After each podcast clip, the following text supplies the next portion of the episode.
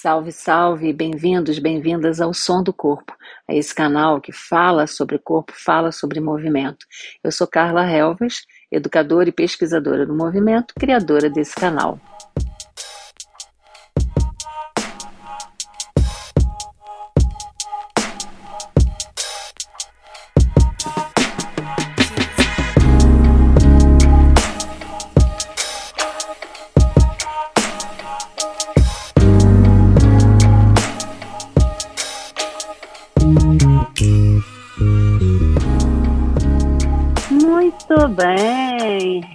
Gaudi, meu marido, tudo bem com você?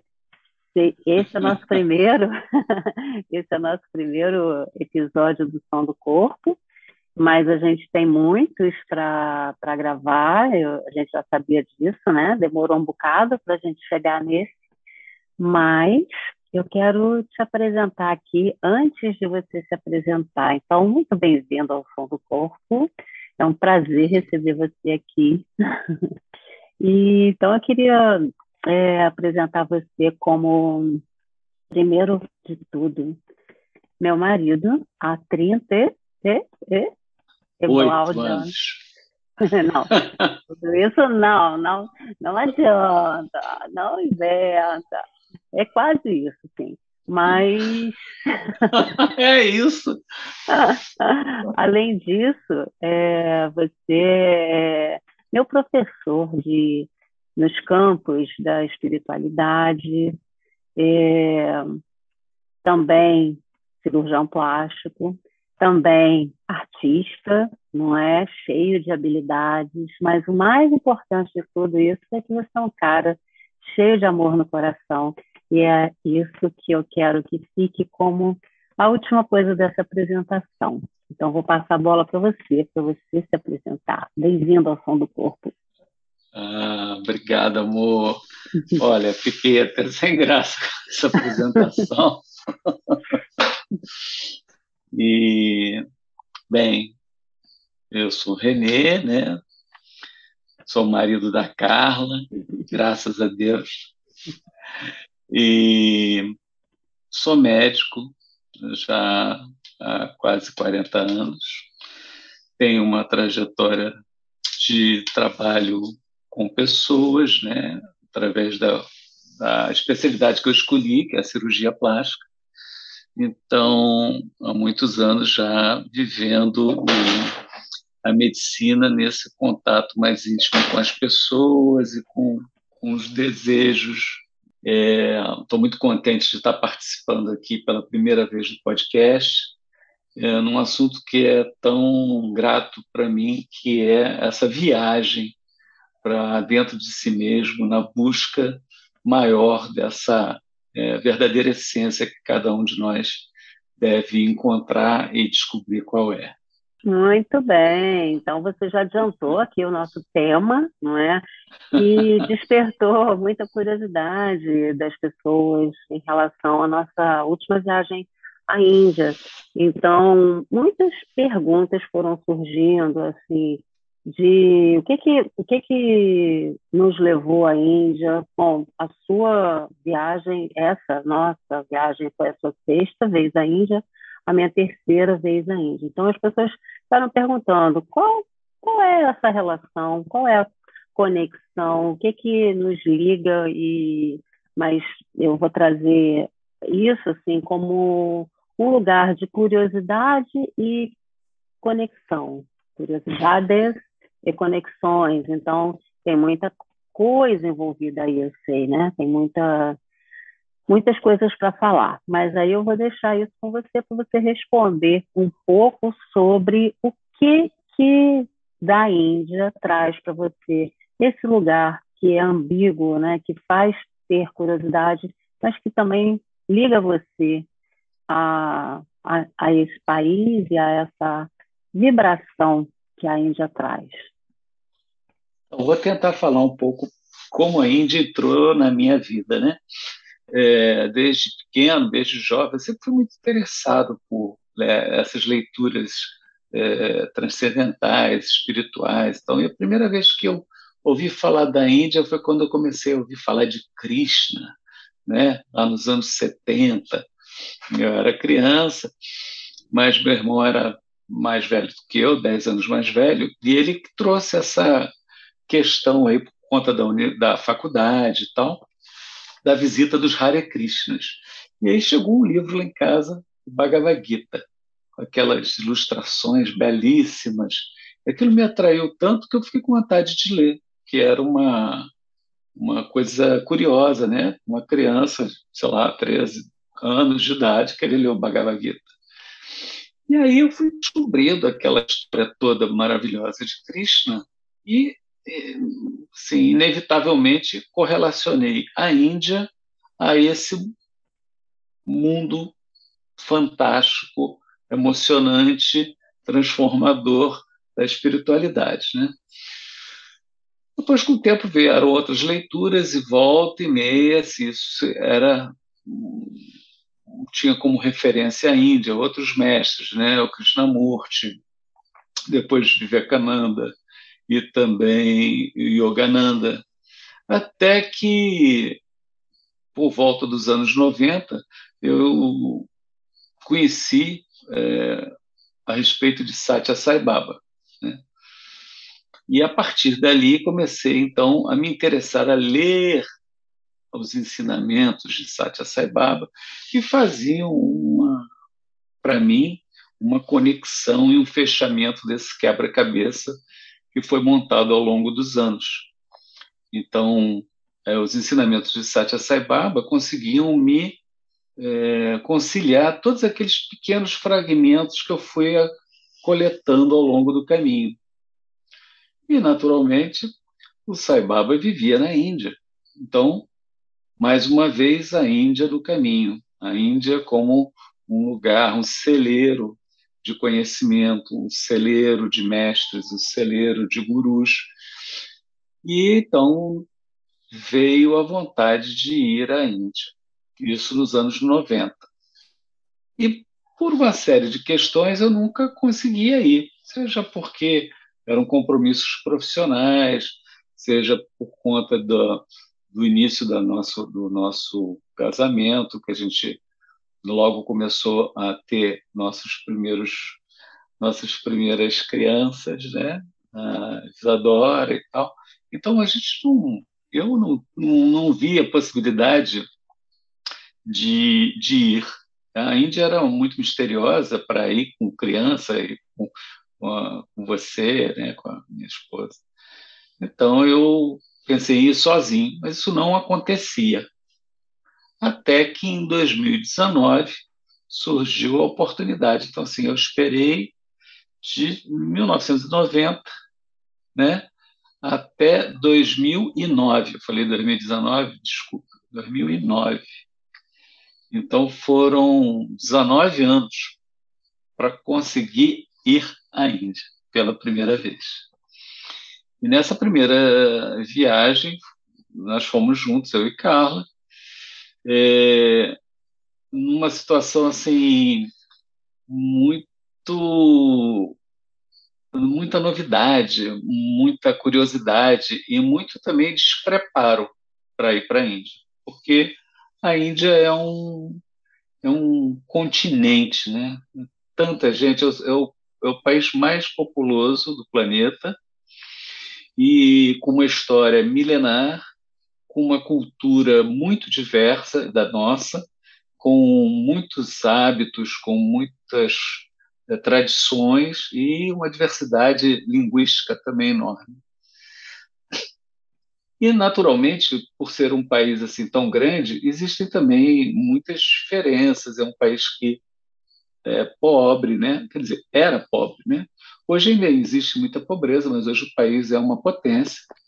Mas naquela época é, em que nós fomos, ele ainda era um país de terceiro mundo, né?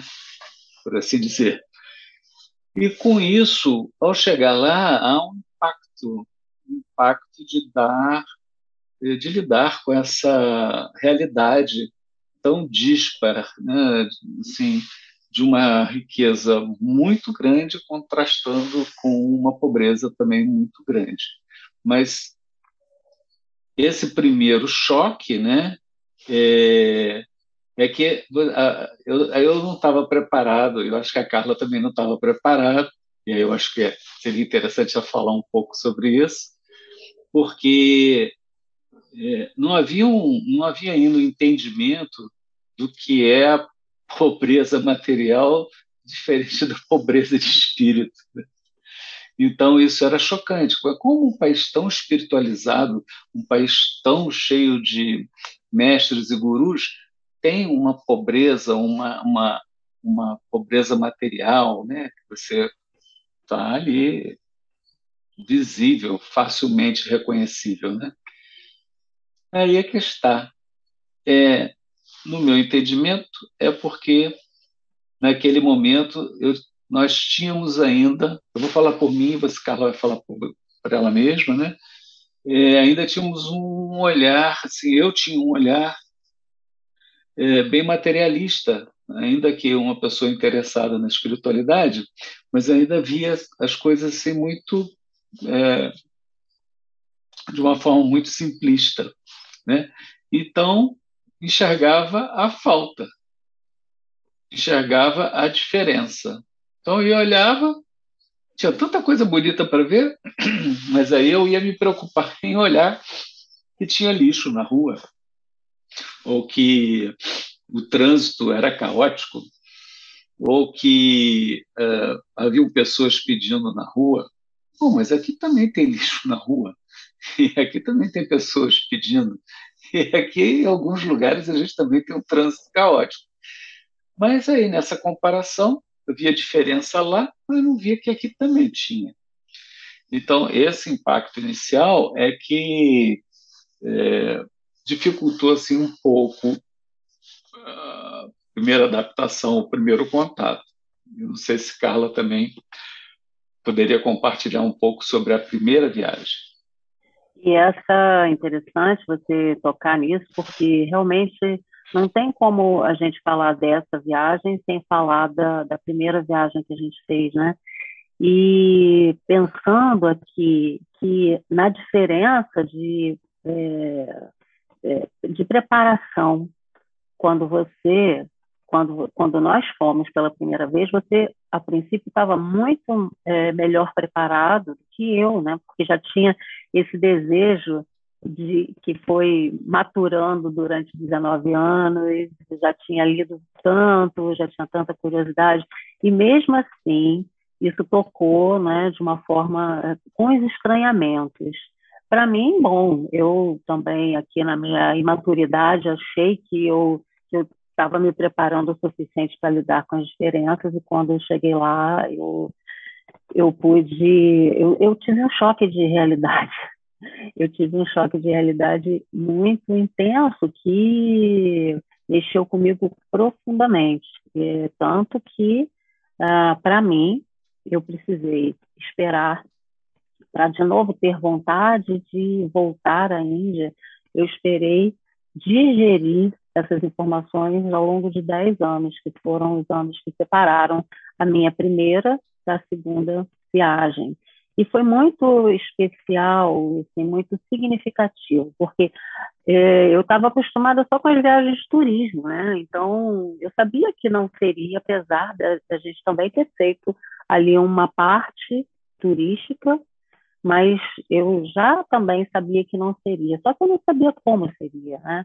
E aí eu acho que é, é a diferença da experiência, do, de você estar na experiência, não é só de você viver a experiência como um fato isolado, é de realmente é, mergulhar na experiência. Então, o que para mim foi muito significativo foi ter tido uma experiência que eu nem conseguia na volta dizer que tinha sido boa, nem que tinha sido ruim, nem uma coisa nem outra. Eu, eu tinha dificuldade de criar legendas para essa viagem, porque eu, eu fiquei realmente muito atravessada por ela. Eu não sabia é, verbalizar, eu não sabia dizer. Então, o que vinha na minha, nas minhas legendas eram simplesmente essas diferenças, esses impactos, esses atravessamentos e essas afetações, né? Porque realmente,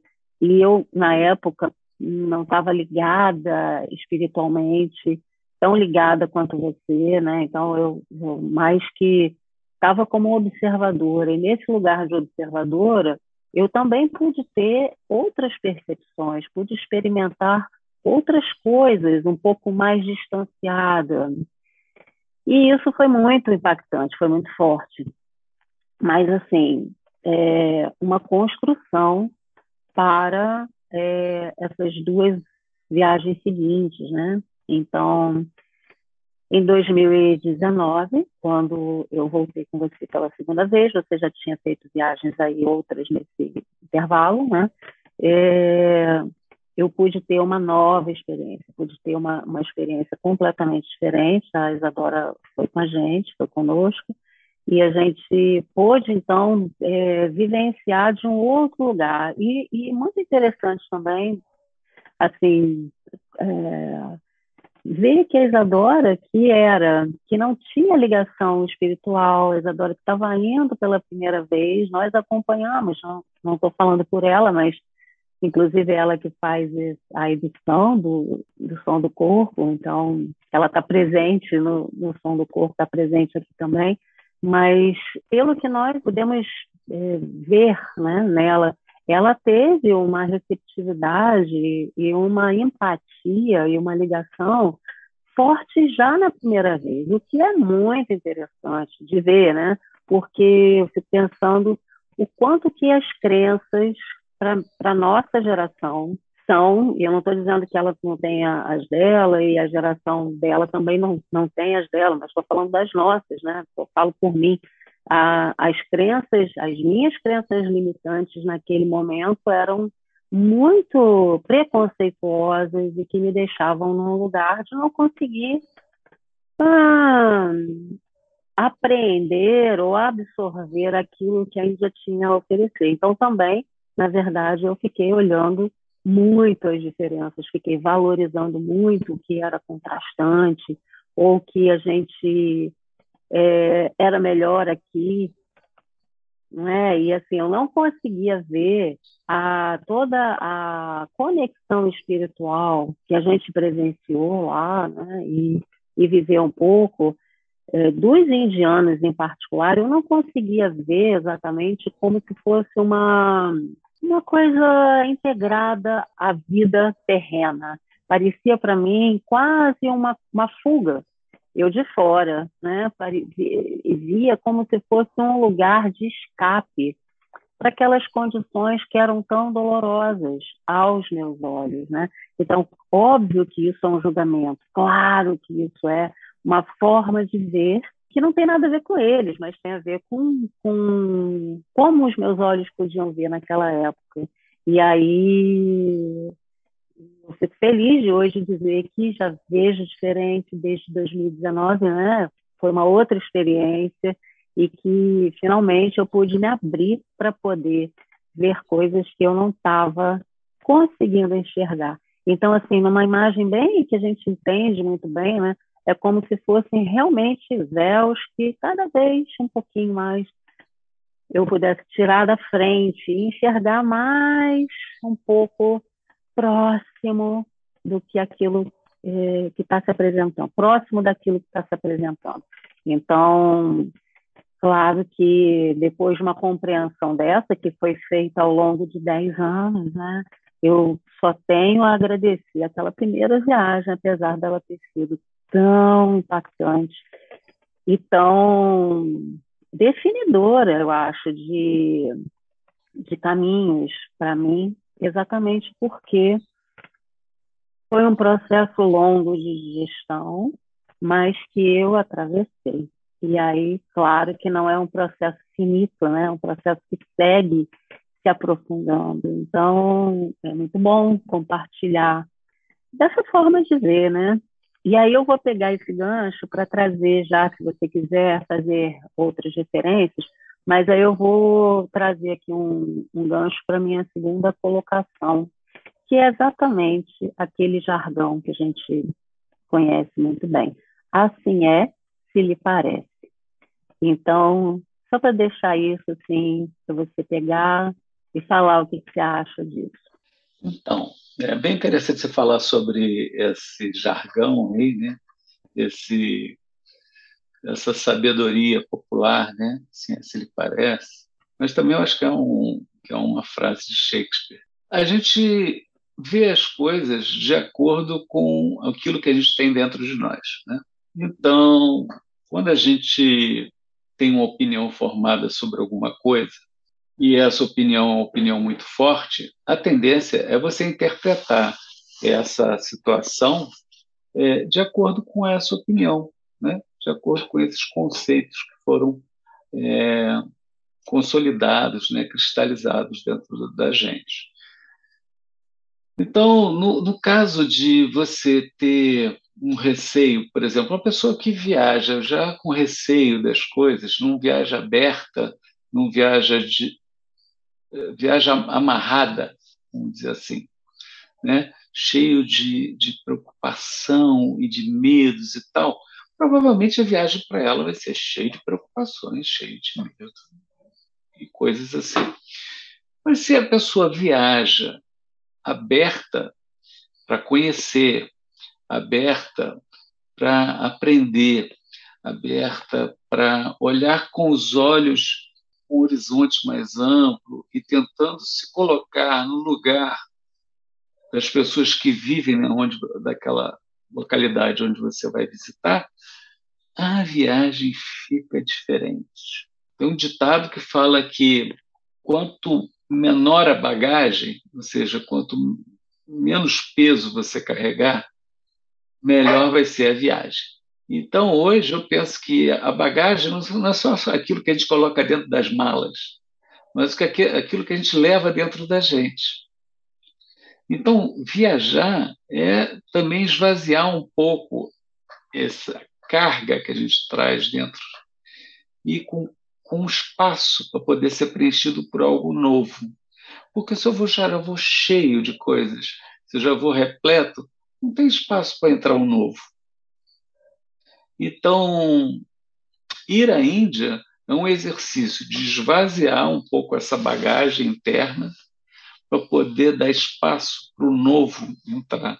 O novo que eu falo é, pode ser novo eh, literalmente, mas pode também ser aquilo que você vai reconhecer como uma verdade que já existe dentro de você e que poderia estar, de alguma forma, é, esquecida ou acobertada. E quando você entra em contato com ela, assim, isso eu reconheço, isso faz parte de mim, isso eu já sei. Né? Mas quando você vai lotado, cheio de preconceito, cheio de coisa dentro, não tem espaço para entrar nada novo. Melhor ficar em casa. Vai viajar para quê? então, ir à Índia é, é um exercício de você criar espaço, liberar é, conceitos, liberar é, coisas que ficam é, ocupando um espaço desnecessário tá, no seu HD, vamos dizer assim, e você tem que liberar memória para entrar novidade, entrar conhecimento, entrar experiência, poder viver a experiência de forma nova. Então, você tendo esse espaço novo, poxa, a viagem é maravilhosa, você vai trazer um monte de lembranças, você vai, vai trazer um monte de aprendizado, você vai trazer um monte de conhecimento, você vai ter a oportunidade de ter uma transformação interna. É, então, como a gente tinha falado na primeira viagem, é, eu fui um pouco assim. Para mim, eu estava na Disneyland. Estava achando tudo maravilhoso, maravilhoso e achando que eu estava recebendo muito mais do que eu merecia, eu estava aproveitando muito mais do que eu imaginava e tudo superava a expectativa. Mas como eu, nós viajamos juntos, eu ficava preocupado com você, porque você passou mal, né? Lembro que teve uma uma dificuldade de adaptar é, a alimentação, uma dificuldade de, eu também tive é, uma dificuldade de se adaptar com o fuso horário, né? e tudo isso, de alguma forma, me deixou apreensivo. E, e mas, por exemplo, a segunda vez que eu via. Só um parênteses Oi? aqui. só um parêntese, a gente chegou lá, né? Foi exatamente na mesma época que a gente viajou, a gente pegou uma temperatura de 50 graus. E a, o que aconteceu foi que eu perdi, deixei meu óculos, eu tenho meio que uma fotofobia, deixei meu óculos de sol no avião, lembra? E eu não consegui abrir o olho. Tal era a luminosidade, tive uma crise de enxaqueca, um calor horroroso. Então, isso, juntando com o fuso horário, criou um caos né, nesse, que eu hoje pensando, né, acho que foi a minha resistência ao máximo de chegar naquele lugar com aquele calor, com aquela situação, e a gente ficou no ashram, não tinha ar-condicionado, você se lembra? Sim. É, aquele ashram não tinha ar-condicionado, ar era um lugar mais... E a gente pegou uma condição climática extra, é, fora do Atípica. normal. Né? Atípica, foi uma onda de calor. Tanto que todas as outras vezes que eu viajei, nunca peguei essa temperatura lá. Sempre peguei temperatura amena, pelo menos nesse período de julho. É um período é, das, das, das, monções, né? Que vem as chuvas. É, uhum. É, então, assim, nas outras vezes que eu viajei, eu viajei sozinho, né? 2017 viajei duas vezes, 2018 viajei uma vez, e aí em 2019 nós viajamos juntos pela segunda vez. Nas outras viagens, eu, eu tinha que me preocupar só comigo. Estava sozinho, então aí, assim, qualquer lugar estava bom. O Ashram, por exemplo, que a gente foi visitar na época, tinha uma hospedagem um pouco mais, vamos dizer assim, mais, mais espartana, né? mais simples. Mais raiz, e, né? Índia mais raiz, raiz mais roots. é. Mas tudo assim, é, relativamente confortável. Não era um acampamento, era, mas era assim, é um pavilhão, ser colchonetes e banheiro coletivo e tal, tá tranquilo, porque era só para os ocidentais e a gente ali estava com os hábitos dos ocidentais, então estava tudo certo.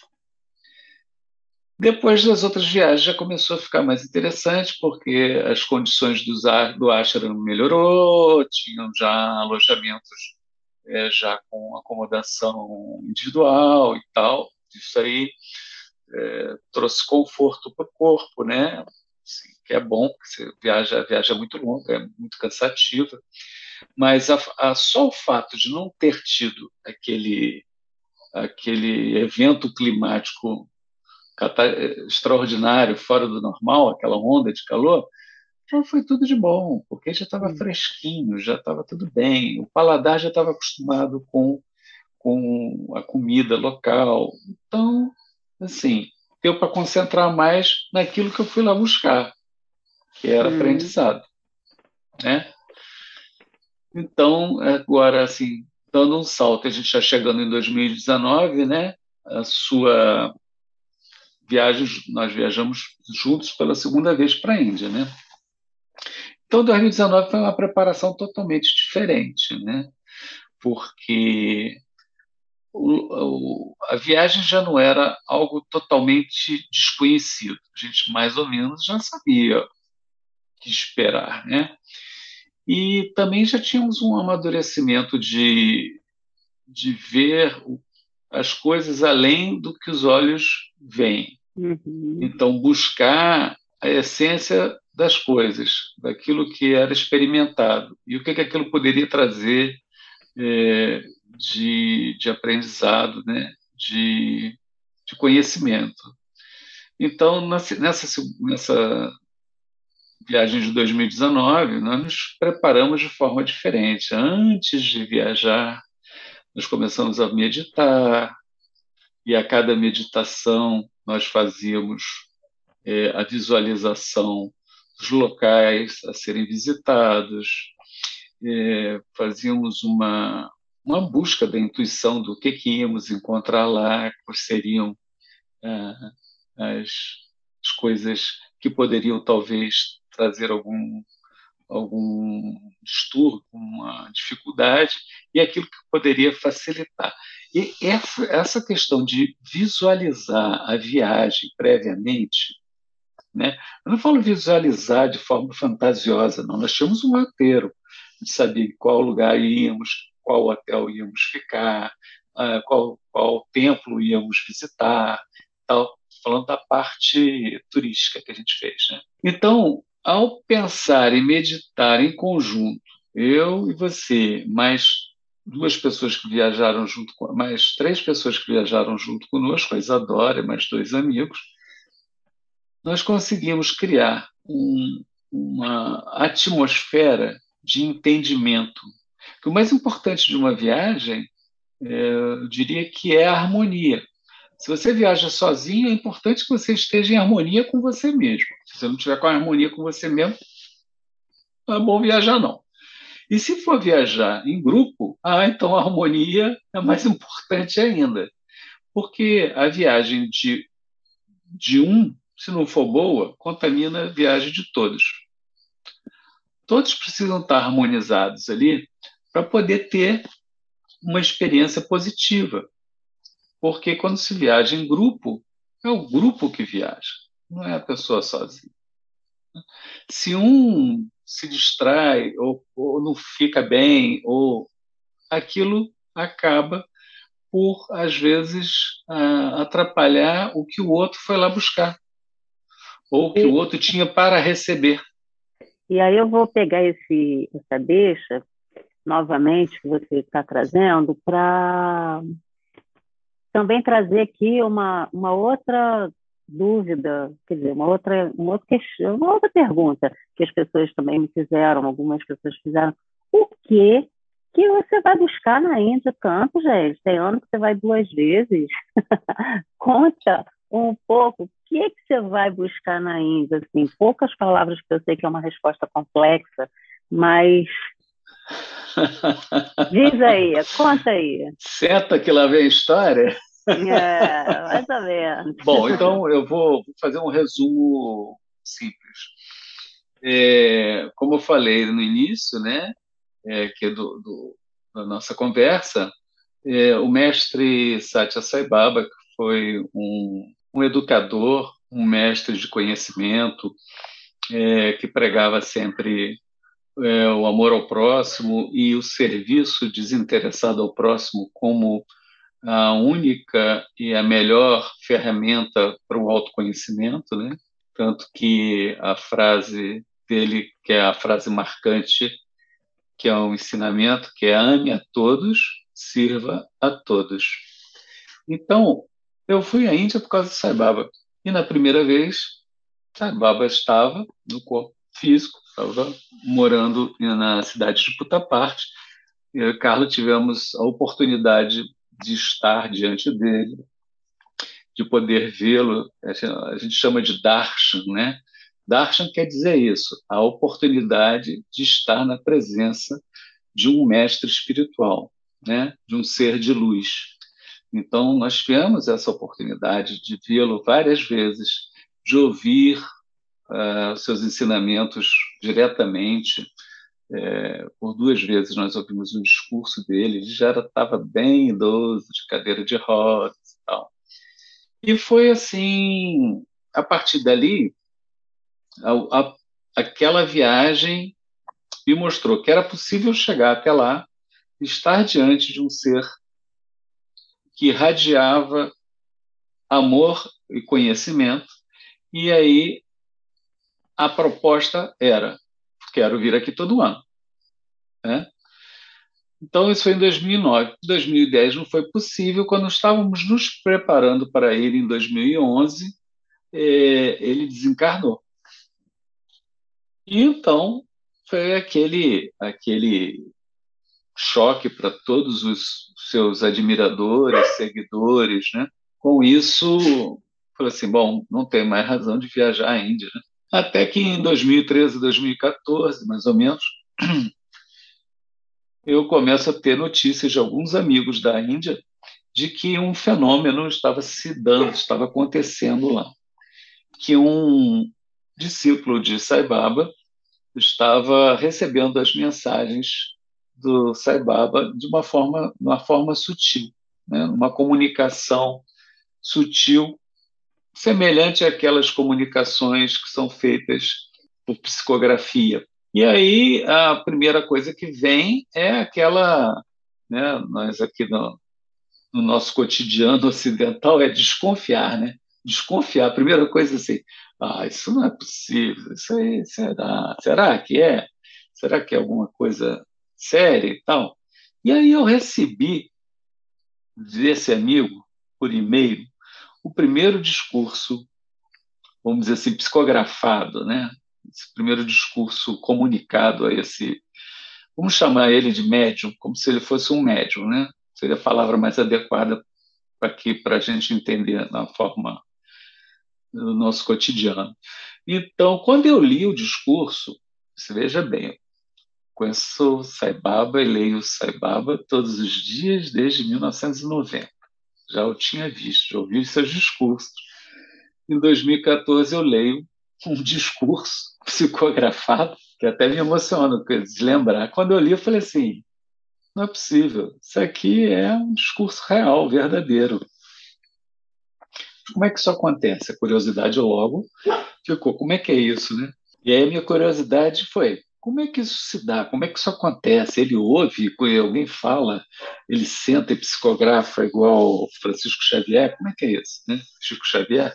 Então fui buscar mais informação e intensifiquei meus contatos com esses amigos da Índia.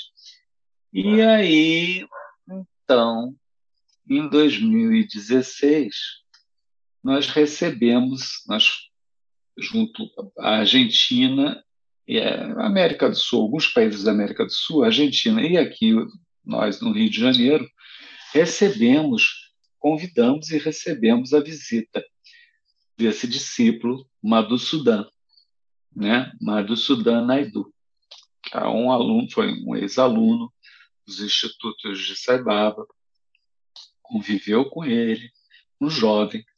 E aí, em 2016, ele fez essa primeira visita aqui ao Brasil.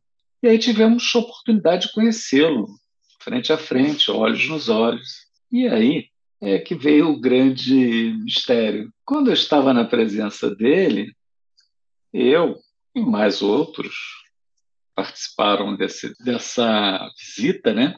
Nós sentimos a presença de Saibaba. Mesma vibração, mesma forma de falar, é, a semelhança na mensagem, né? A mensagem é a mesma, a mesma mensagem de amor, a mesma mensagem de transformação, a mesma mensagem que Satya Sai Baba sempre nos hum, deu ao longo de todos os anos que ele viveu na Terra. Aquilo para nós foi uma confirmação, para mim foi uma confirmação de que eu estava lidando com a mesma energia de Sai Baba. Então, durante essa, essa visita a ele aqui no Brasil em 2016, houve uma série de situações e, e, e trocas que me confirmaram dessa é, é, extraordinária energia que permanecia e se transmitia através dessa pessoa. Em 2016, então, esteve aqui, em outubro de 2017, então, viajei duas vezes para a Índia, em fevereiro e depois em julho. Lá tive a oportunidade também de conhecer o trabalho que estava sendo realizado lá, obras assistenciais de grande vulto para crianças, para os pobres, de toda a educação gratuita. Enfim, algo realmente extraordinário. Em 2018 fui mais uma vez e, e, e surgiu em nós então eu estou falando nós aqui, o grupo aqui do Brasil, de traduzir essas mensagens, né, de ter essas, essas mensagens de Saibaba nessa forma sutil em português. Então, isso também nos ligou mais a receber esse material, produzir, traduzir, criar um grupo de tradutores. É, essas traduções têm revisão, retorna para lá, volta e tal, né, até que seja publicado aqui e então seja oferecida para as pessoas que estão curiosas e desejam saber mais sobre isso. 2019, então, veio mais essa oportunidade. Carla, então, vendo a minha forma de agir, e a forma como eu retornava de lá, bem felizinho, né? bem alegre, é, eu a convidei, e aí ela ficou inicialmente reticente em ir, não ir, por causa dos compromissos, até que decidiu ir. E foi uma coisa ótima, maravilhosa. E aí eu gostaria que ela falasse um pouquinho sobre essa ida de 2019. É, a coisa mais importante, eu acho, quer dizer, não é que a, não é que é a coisa mais importante, mas uma das coisas mais importantes é, da viagem de 2019 foi ter compreendido para mim uma outra, num, outro nível, né, esse lugar da comparação. Então, olhando essa trilogia da viagem, das nossas viagens até agora, né, primeira, segunda e terceira, é, a viagem de 2019 é, foi um meio do caminho super importante para entender o real lugar das coisas é, nesse momento. Né? Então, como a verdade é muito relativa, né? então o que eu posso dizer é que é, é sobre esse momento. Então, tem a ver com assim é que lhe parece, porque é isso, né? O quanto que a gente vai mudando, o quanto que e, e, e, nessa mudança, o quanto que as coisas também vão mudando, a perspectiva de viver essas experiências vai ficando muito diferente. Então, em 2019 eu consegui avançar algumas casas nesse processo de de entender que não é uma coisa em detrimento da outra, mas uma coisa que se soma à outra. Então, não é uma subtração, mas é uma soma. Então, na verdade, isso para mim é um. Estou falando de forma bem resumida, é, mas é uma conquista, eu acho, muito potente, porque inclui, agrega, integra. Então, à medida que eu consigo também é, entender que não é comparando que eu vou desfrutando do que eu posso aprender mais e melhor, ou do que né, é, esses ensinamentos podem me trazer não é comparando, mas é agregando, é integrando. Então, isso baixa o meu tom crítico e de julgamento para poder receber mais, né? Então, entendo como um esvaziamento, que você disse um pouco mais lá atrás, né? Esse lugar de esvaziamento para poder receber o que está chegando, né? Esse copo mais vazio que quer, que deseja ser renovado.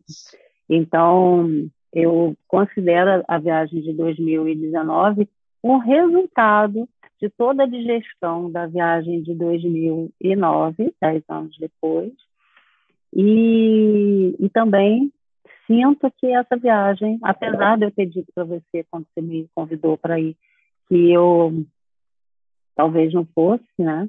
E depois eu fiquei pensando, eu estava no meio do meu inferno astral, assim, passando, deixei passar o meu aniversário para poder responder em sã consciência, o que que você está fazendo? Não vai na Índia? Por que que não vai na Índia, né?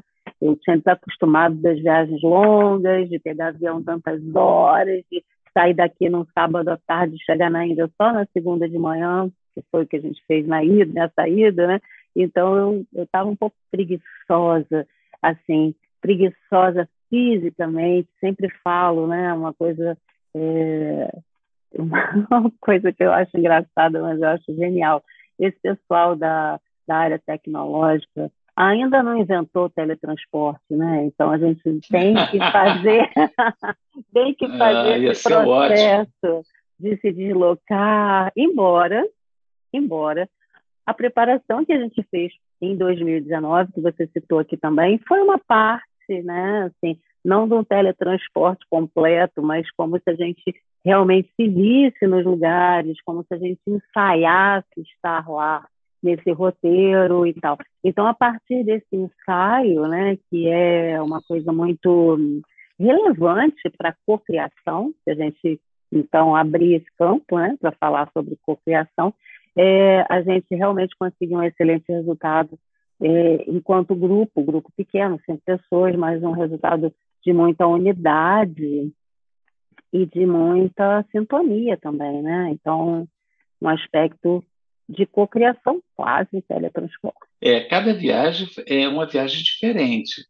né? É, a gente não pode dizer que uh, nenhuma das viagens foi uma repetição da anterior, né? Concorda? Claro. Sempre uhum. diferente, muito diferente. Por exemplo, essa viagem, então, agora que a gente acabou de fazer, não tem nenhum mês que a gente chegou, essa viagem toda um trabalho em cima da expectativa. Era o tema central de toda a viagem. O que era a expectativa para cada um, o que cada um entendia como expectativa e de que modo a expectativa influenciava o resultado final da experiência. Né?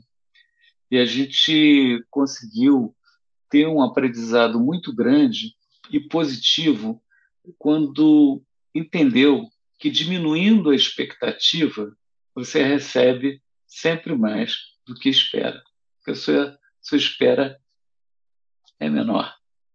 Então, tudo que nos chegou superou a expectativa. Por quê? A expectativa era baixa. Então, quando você viaja, você fala assim: ah, eu vou lá, mas então vai acontecer isso, eu vou ver aquilo, eu vou voltar diferente. Não, não pode, não pode viajar assim. Você está indo com a bagagem vazia, com o coração leve. Tudo que vier, tudo que chegar, vai agregar, vai somar, e você vai ter espaço para poder amadurecer, sedimentar, aproveitar.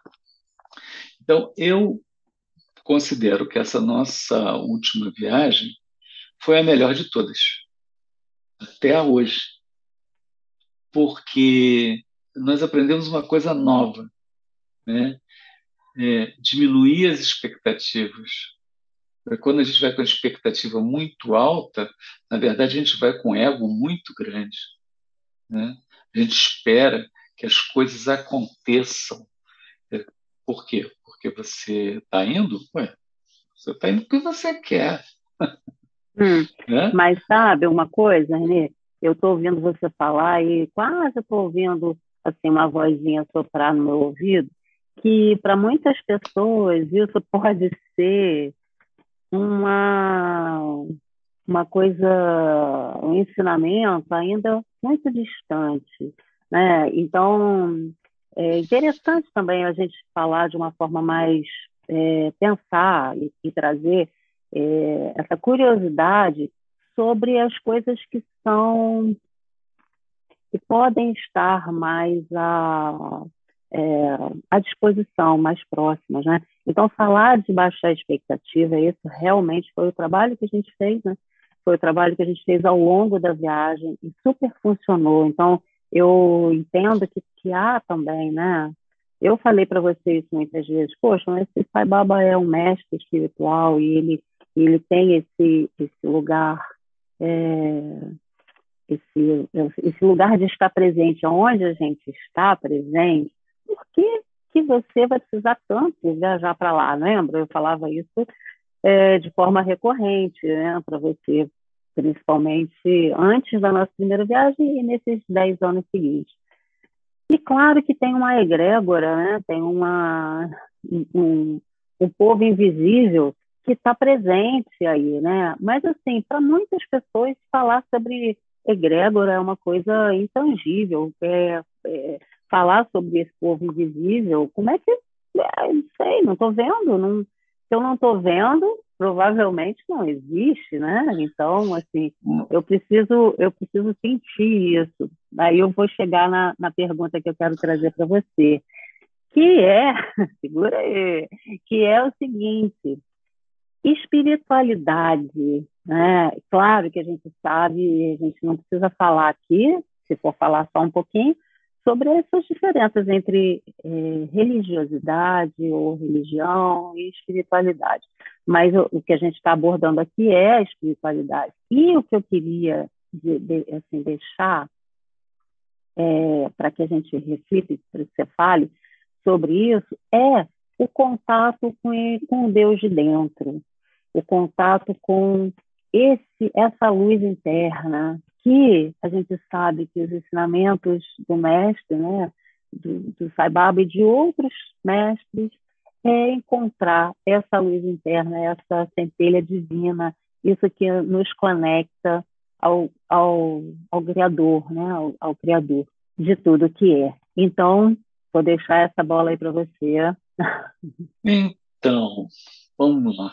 Vou falar um pouquinho que você disse, né? As pessoas ah, não acreditam em egrégora, aquilo que não é visto e tal.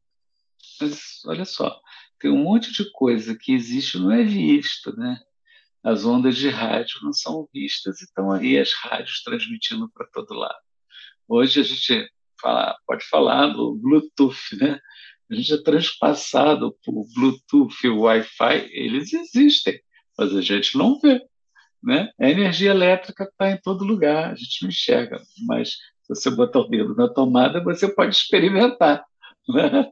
Mas aí você vai então, comprovar que existe, né? Quando você bota o dedo na tomada, ou quando a internet cai, você, você comprova. Então, a espiritualidade não é para os fracos, é, é para os corajosos. É mais ou menos botar o dedo na tomada. Uhum. Não adianta querer conhecer a espiritualidade lendo, ouvindo historinhas. Você tem que viver a espiritualidade. Você tem que botar o dedo na tomada. Aí você vai sentir a eletricidade. Uhum. E mais ou menos por aí. Então, quando, quando a gente fala de religião e espiritualidade, coisas que parecem a mesma coisa, mas na verdade são coisas diferentes. Você pode ter uma religião que você herdou da sua família ou da sua comunidade, ou seja, praticamente uma questão cultural. A pessoa nasceu ali dentro de uma, de uma igreja, que os pais fazem parte e que os avós fazem parte, ele também então faz parte e muitas vezes aquilo ali é mais uma tradição do que realmente um sentimento de conexão com essa energia criadora está em todas as coisas. Né? E muitas vezes, pessoas que não têm nenhuma religião, né? que não têm nenhuma tradição religiosa, que não herdaram isso das suas famílias, é, que não herdaram isso de suas culturas, têm uma espiritualidade forte, têm uma conexão com essa energia criadora que habita todos e a nos habita também. E essa, essa conexão é que nos faz sentir integrados com o todo, né? faz nos sentir participantes, que faz nos sentir vivos, que faz nos sentir parte de uma grande família que é a criação universal. Né? Então, eu entendo a espiritualidade diferente da religião. A espiritualidade é uma experiência pessoal com o transcendente que, é, que está em você e passa a fazer parte de você. Não é que passa a fazer parte de você, você passa a ter consciência daquilo que já é parte de você que antes você não, não sabia. Né? Isso é espiritualidade. Religião é outra coisa. Né? As religiões são muitas. Né? As religiões são formas. E aí eu não vou me fazer uma colocação contra as religiões, pelo contrário religião pode ser uma ferramenta maravilhosa para você alcançar a espiritualidade. Sim, a religião né? vai funcionar você... como pode funcionar como ponte, né? Às vezes, pode funcionar como ponte, é, às vezes não. Às vezes pode distorcer a ponte, né? Às vezes pode distorcer a ponte. Sim. É aquilo que é, como é que é? Assim é se lhe parece. Né? Sim. Então uhum. existem tradições religiosas que, se você for fazer uma análise assim, menos calorada e tal, que tem muitos conceitos limitantes, né, alguns preconceitos e tal, que passam a ser, na verdade, passam a ser crenças limitantes, né? Uhum. Ah, e que aí é uma coisa um pouco difícil de colocar assim num, numa, numa conversa assim, né? Mas, por uhum. exemplo, a gente pode falar sobre a crença de que você nasceu pecador e que é um pecador. Então, você já nasceu com o pecado original. Então, você já tem uma limitação. Você já é menos do que deveria é. ser desde que nasceu. Isso é uma crença limitante. Né? Claro. O divino não te fez assim, né? faltando, né? menos. Não, não é isso. Então, assim, a espiritualidade é o...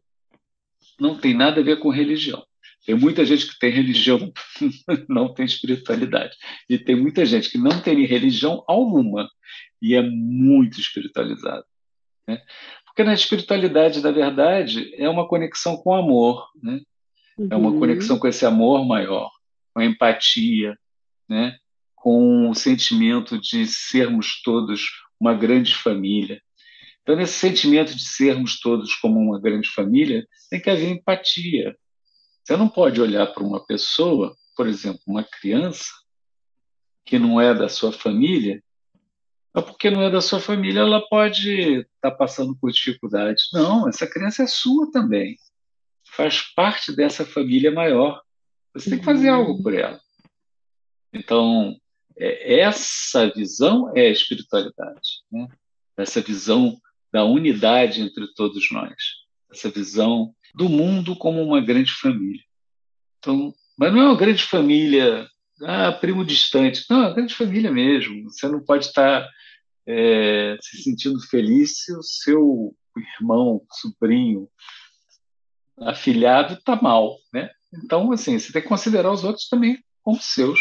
Todos são meus. É, né? Isso soa tão antigo e ao mesmo tempo tão vanguarda, né? Porque, claro que isso faz parte de um ensinamento milenar. Eu acho que a grande distorção para nós aqui ocidentais, né, para todos os ocidentais, de querer beber na Índia desse ensinamento, está, eu acho que também guardada nessa ancestralidade, também guardada nesse tanto de história e de experiência com a, com a, com a espiritualidade, né? com essa conexão, com esse saber, na verdade. Além disso, eu fico pensando sempre, eu queria, infelizmente, a gente vai ter que fechar por aqui. E... Mas a gente pode se encontrar outras vezes, né? É, claro, claro. Mas eu quero, eu quero trazer isso assim como ponto para você também me dar suas palavras de fechamento aqui para esse, esse episódio. A gente fica pensando, a gente tem esperanças, a gente está passando por situações muito dramáticas no, uh, em relação à crise climática, em relação às políticas, em relação uh, aos dramas sociais, em relação aos dramas éticos e morais. Né? Então, parece que a gente está vivendo um momento muito crucial nesse lugar de sacudir tudo, cair o que é ruim, o que é ruim se mostra aí, né? Ou, sei lá, acho que dizer que é ruim não é a melhor coisa, né? Não é a melhor expressão. Mas, assim, o que, o que fere, o que não inclui, o que não agrega, o que não reconhece no outro, né? É, é, essa família é, na Terra que somos, né? os humanos como uma grande família. Então, assim, voltando ao que eu disse, parece e é antigo, mas também é vanguarda, porque a gente deixou alguma coisa se perder enquanto humanidade no meio do caminho, de forma que se esqueceu disso, desses laços. Então, também ouvi que somos uma grande família, né? Pode parecer, pode soar, e eu não, eu não quero que soe mais assim, né? Um desejo que, que a gente tem, um desejo genuíno, a gente acredita nisso, mas também eu sei que, eu falo por mim, eu também tenho que aprender sobre isso, claro, né? Aprender sobre esse reconhecimento que o outro é tanto quanto é, é tão forte, tão frágil quanto eu sou, quanto você é. Então, assim, a, a, o que, o que eu, quando eu olho a miséria humana, é, eu também preciso me ver nessa miséria, né? Quando eu olho a desumanidade, eu também preciso acolher essa desumanidade, por, por pior que ela possa parecer. E isso eu reconheço que é um aprendizado longo, é um aprendizado que não é fácil, Acolher isso tudo não é fácil. Por isso eu digo que é vanguarda, por isso eu digo que, por mais que esse ensinamento já esteja aí, né, todos nós saibamos disso de uma forma ou de outra, a gente ainda tem muito que aprender sobre isso. E aí eu queria que você assim, fechasse falando sobre essas perspectivas, né? sobre o que, que é, eu, eu, também antes falei desse Deus interno, eu acho que tem muito a ver com encontrar essa potência, esse Deus interno. Às vezes eu brinco, né? É, falando, nossa, o quanto que nós mulheres somos deusas aqui na Terra. E não tem nada a ver com beleza, com beleza ou com a falta de beleza, com qualquer coisa que, que tenha a ver com a estética, mas com esse sentir, com esse reconhecimento, né? com esse lugar de, de estar aqui andando como se estivesse carregando um manto de rainha e de rei, com toda a humildade, toda a responsabilidade que isso representa, não é? Sentir, eu faço isso nas minhas aulas é, de forma recorrente, sentir como se você estivesse carregando um peso, o peso do seu manto. E é possível sentir, ou seja, todo mundo sabe o que é carregar um peso, o peso do seu manto com pedras preciosas. Isso tem uma conexão muito muito fundo nesse lugar que a gente está tocando aqui, mas que não pode estar afastado dessa humildade, dessa empatia e dessa relação com o todo, né? Porque não é aquele rei que fica isolado no seu castelo, não é esse rei que passeia na rua, essa rainha que desfila na rua e que todos e todas é, têm internamente. Falei muito. Olha, isso que você falou é, foi super importante. Isso me lembrou uma, uma coisa que me veio durante essa viagem. Foi um pensamento que me chegou e eu acho que não foi eu que pensei, não. Ele me chegou, sabe? e é o seguinte: todos nós temos o mesmo nome. Todos nós temos o mesmo nome porque todos nós nos chamamos de eu. Você se refere a você como eu. Eu me chamo de eu. Todos se chamam a si mesmo de eu. Todos temos o mesmo nome. Isso não deve ser por acaso. Né? Essa, essa consciência de individualidade que cada um tem, na verdade, é a mesma consciência que há em todos. Então, ela por si só é uma, é única. E esse sentimento de conexão é, se dá através das coisas que são imperecíveis, que não passam com o tempo. Né? Vários conceitos terminam com o passar do tempo, várias coisas o tempo consegue dilapidar, desfazer, terminar. Mas algumas coisas não são eternas.